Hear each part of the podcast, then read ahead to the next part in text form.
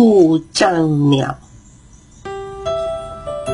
作者麦克布洛德。有一只小鸟从蛋壳里蹦了出来，它不知道自己和其他的鸟长得不一样。当哥哥们指着它嘲笑它是一只故障鸟的时候，它才发现原来自己只有一只翅膀。另一只翅膀是不是在蛋壳里呢？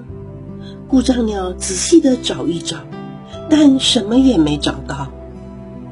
日子一天天的过去，哥哥们渐渐长大，也变得强壮了。他们狼吞虎咽的吃着胖胖的虫子，却不肯分给故障鸟吃。他们还嘲笑他说：“你只有一只翅膀，根本不会飞。嗯，你不需要吃最好的虫子。”可怜的故障鸟，只好吃剩下的又细又瘦的小虫子。哥哥们练习飞的时候，故障鸟为自己做了一只新的翅膀，但是翅膀拍不动，又一直掉下来。他哭了，一滴眼泪滑到了嘴边。这一天，哥哥们展开了翅膀，飞翔去了，留下了孤单的故障告诉自己没关系的，我有一双脚，我可以用脚走路啊。事实上，走路不如飞翔有趣。但是故障鸟在路上看见了许多没有翅膀的动物，它们有的会游泳，有的擅长滑行或跑得很快。故障鸟叹了一口气：“我什么都不会，我不属于这里。”也许，也许我是一只城市鸟。这样一想，他觉得好多了。于是他立刻出发，把森林远远的抛在脑后。故障鸟走到城市的时候，已经是晚上了。他的脚又酸又痛。嘈杂的城市，一切都在快速的移动。故障鸟感到很害怕。他避开了喧闹的人群，找到一个安静的地方，想睡一觉。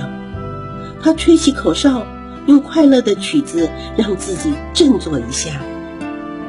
突然，他听到别处也传来一阵阵的口哨声。他看看四周，有一个黄色的嘴巴从纸箱里冒了出来。故障鸟说：“嘿，你好。”黄色的嘴巴小声的回答：“你好。”故障鸟问：“你为什么不出来让我看看你呢？”黄色的嘴巴从箱子里伸出来说：“我不想吓到你，你不会吓到我的，我保证。”故障鸟把翅膀放在胸前发誓。一只黄色的鸟出现了。它是故障鸟所看过最美丽的一只鸟。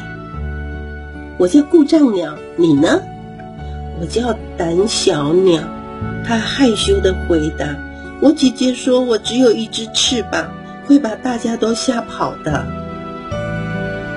故障鸟说：“我也是只有一只翅膀。我哥哥说我不能飞，是一只故障的鸟。”他们互相看了一眼。不知道该说些什么，接着他们笑了，这是他们第一次开心的大笑，而且笑得停不下来。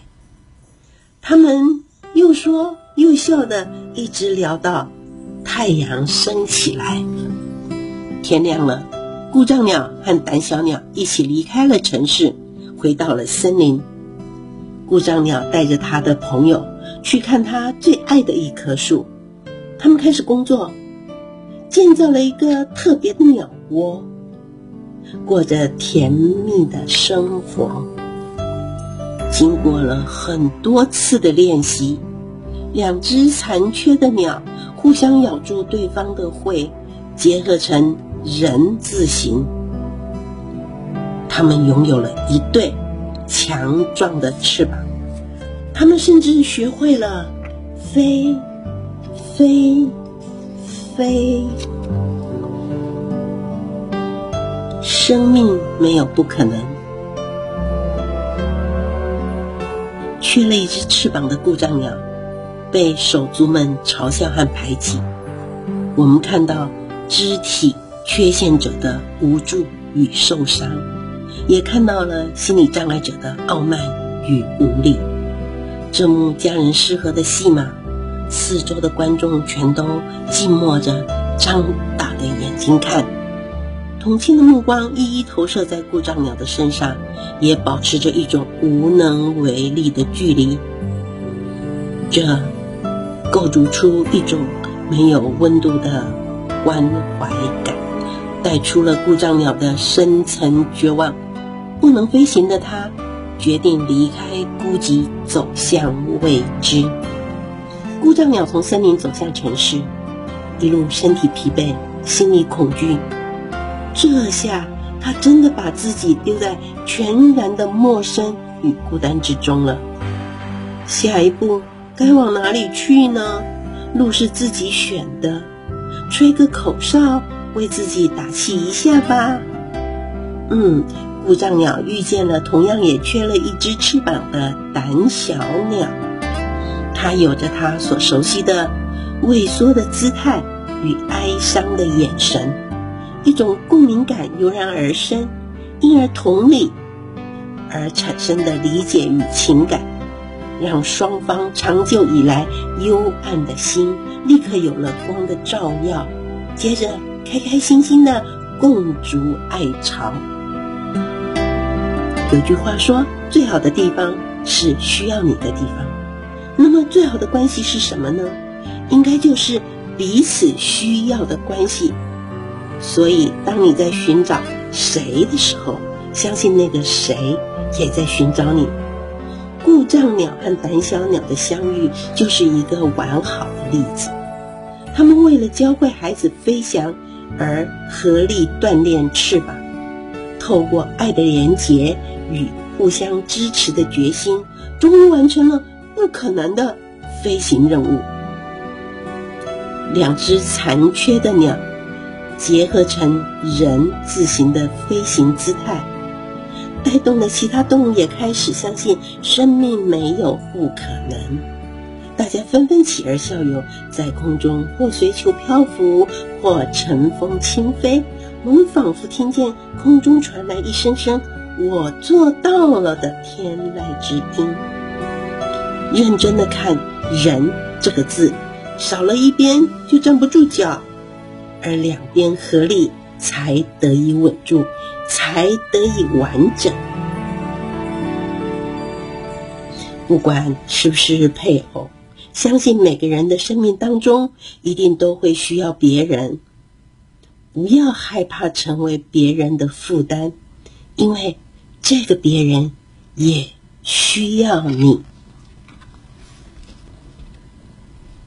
这个故事就说完了。